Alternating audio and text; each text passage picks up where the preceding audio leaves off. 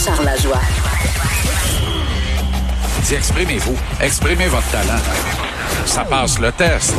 Magnifique. Jean-Charles Lajoie. Salut Jean-Charles. Allô, allô? Quelle victoire du Canadien, une équipe qui ne se laisse pas abattre. Comme ils ont Ben oui. remonté hier soir, ils vont remonter dans le classement pour faire les séries. Ben oui. Ben oui, c'est formidable tout ça. On se magasine un 14e choix total en juin prochain, ici même à Montréal. C'est magnifique, Mario. C'est de la faute de Kovalchuk, là? Sans lui, il Ben, perdrait tout le Kovalchuk, temps. euh, ouais, ben écoute, moi je pense que c'est l'ensemble de l'œuvre. là. Joel Armia a sonné le réveil Oui, hier avec un but extraordinaire en désavantage numérique. Ce que j'aime là, quand tu regardes, il n'y a pas eu de, de, de- il y a pas eu de, de délire collectif sur les médias sociaux après le match hier. On n'a pas arraché notre chemise en disant on est reparti, finalement, faut y croire, on devrait acheter plutôt que vendre à date limite des transactions. On va faire les séries éliminatoires, on est capable. Drouin va revenir dans quelques instants, dans quelques matchs. On est prêt pour euh, la Grand Guerre. Il n'y a rien eu de ça, et ça, ça fait mon affaire. En même temps, il n'y a pas eu de ce cynisme légendaire qu'on peut retrouver sur Twitter, entre autres, où les gens euh, souhaitent le malheur à l'équipe, essentiellement, à travers Claude Julien, voudrait que le coach coach pour perdre. Un coach ne coach pas pour perdre. Des joueurs ne jouent pas pour perdre. C'est à la direction générale de prendre des décisions en conséquence qui finissent par influer le cours de l'histoire. Euh, le, le plus bel exemple là, des Red Wings de Détroit, trois séries de dix défaites de suite dans la même année, Mario. Dans C'est la même épouvantable, saison. Et l'entraîneur-chef Jeff Blashill est encore en poste. C'était cœur, hein, là? Alors, Ouais. Cette non-décision de remplacer Jeff Blashill, c'en est une décision. C'est la plus grande décision du court règne de Steve Eiserman à la direction générale des Red Wings. Pourquoi? Blashill sert la cause de l'équipe. À Montréal, Ilya Kovalchuk, sa valeur a remonté au livre hier avec le but qu'il a marqué, de la façon dont ça s'est fait, puis tout ça. Faut vendre maintenant. Thomas Tatar a une valeur inestimable. Il a atteint le plateau des 50 points hier. Il est en route pour rééditer la meilleure saison de sa carrière, ce qu'il avait fait l'an dernier à sa première saison complète avec le Canadien. On vend. Jeff Petrie est très en demande parce qu'il y a beaucoup de défenseurs en demande sur le marché dans la Ligue. On vend. Tu comprends? C'est le genre de décision peut-être impopulaire aux yeux des gens, que tu peux facilement expliquer par des motifs et des règles mathématiques. C'est juste On que pas dans ouais. les séries. Moi, je suis de ton école de pensée, hein. mais Kovalchuk est vraiment en train de gagner le cœur des gens. Hier, euh, sur Instagram, Oui. un message Ben oui. en français. Euh, je sais pas si t'as vu, je sais pas si t'as vu son, son, ses propos, comment il aime Montréal, il est Ben attaché, oui. il aime l'équipe, Ben il aime tout. Ben oui, mais Kovalchuk, là, il n'y a rien qui t'empêche de le ramener cet été.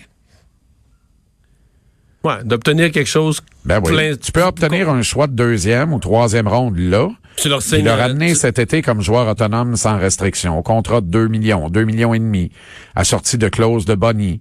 Puis tout est correct. Puis ça va faire un beau grand frère pour toute la saison prochaine. Tu y vas un an à fois. Lui est heureux ici. Ses enfants veulent venir à Montréal parce qu'ils ont vu qu'il y avait de la neige. Non. Ils aiment de ça. Fait que, tu sais, alors, tu, tu, tu passes pas à côté de ça. Mais là, t'en as pas besoin pour finir l'année. Il peut juste te mettre dans le trouble. C'est Patrick Marcelet qui disait sur Twitter, les gens disent Kovalchuk rapporte énormément, puis il a rien coûté. Mais c'est pas vrai qu'il a rien coûté. Il est en train de coûter 10 rangs de repêchage à l'équipe. On va repêcher 12e, je l'ai vu. On va repêcher 12e plutôt que 3 4e. Exactement, exactement. Ouais. Alors, et à très juste titre, d'ailleurs. Alors, tu sais, à un moment donné, soyons clairvoyants. Je comprends que le coach coach pour gagner, que les joueurs jouent pour gagner, mais que le GM prenne les décisions en conséquence. Fait qu'il y a, Ouais. il a pas de problème de ce côté-là, là. Et qu'on inonde Laval de ces jeunes talents pour qu'ils apprennent à gagner, qu'ils veillent tard ce printemps, qu'ils prennent beaucoup de millage et qu'ils reviennent en pleine forme avec une attitude de gagnant au camp d'entraînement au début septembre de l'an prochain. Puis là, on part à point, puis on s'assure de maintenir le rythme au cours de la prochaine campagne. Les Blues de Saint-Louis sont cités en exemple par tout le monde en disant ils étaient derniers de la Ligue nationale au jour de l'an de l'année passée. Ils ont gagné la Coupe Stanley six mois plus tard. C'est la même équipe qui a la date limite des transactions en 2017, alors que tous les croyaient dans la fenêtre d'opportunité, qu'ils se présenteraient là à la date limite comme acheteurs et non comme vendeurs. Eh bien, ils ont échangé Kevin Shattenkirk, qui était l'un de leurs meilleurs défenseurs. À la date limite des transactions en 2018, Encore alors que tous les identifiaient comme une équipe dans la fenêtre d'opportunité à la Coupe Stanley, ils arrivent à date limite, on pense qu'ils vont acheter. Ils ont vendu Paul Stachny. Et en 2019, ils n'ont plus rien vendu, puis ils ont gagné la Coupe Stanley. Alors, si c'est bon pour une équipe qui est virtuellement classée en série à la date limite des transactions de vendre des éléments et ensuite de bien repêcher, puis de se retrouver avec de bons jeunes joueurs pour marier à ces bons vétérans, pourquoi ce serait pas bon pour le Canadien qui est virtuellement éliminé des séries éliminatoires? Alors, tout ce tralala, là, ce niaisage, cette attente interminable de la part de Marc Bergevin actuellement, comme dans ce que ta grand-mère et la mienne disaient probablement, tout ce qui traîne se salit. Mais là, ce qu'on laisse traîner salit les chances du Canadien d'avoir un excellent choix de repêchage en première ronde en juin prochain, ici à Montréal. Mais qu'est-ce qui te fait dire que ce sont pas les, joueurs que tu souhaites voir euh, à vendre, qu'ils le sont pas? Parce que présentement, il y a personne qui est vraiment actif. on est encore loin de la... De la ben, loin. On approche, mais on n'est pas encore à côté sur la date des transactions. Tu penses que Marc Bergevin pourrait bouger maintenant? C'est dans moins de trois semaines, là, maintenant. Là. C'est dans 19 jours. L'an dernier, le Derby était lancé à ce moment-ci. Ah, OK. Mais tu dis, Il faut pas attendre qu'il y ait trop d'équipes de larguer dans l'Ouest. La course aux séries, là, c'est un pain d'épices dans l'Ouest. Il y a encore une douzaine de clubs qui peuvent aspirer aux séries. Là, c'est rendu à 10. Il y a une semaine, c'était 12. Là, c'est rendu à 10. Donc, moins d'acheteurs potentiels. Exact. Le Canadien vient de gagner 7 de ses 10 derniers matchs, Mario. Euh, plus personne qui veut. Tu sais, c'est comme ça impose un moratoire, ça impose un gel. Parce que tu dis tant que le club gagne, on continue d'espérer. On a le meilleur gardien au monde, puis il est dans une bulle. Puis c'est vrai, Carey est dans une bulle. Il travaille très, très, très bien. A remporté sept de ses huit derniers matchs.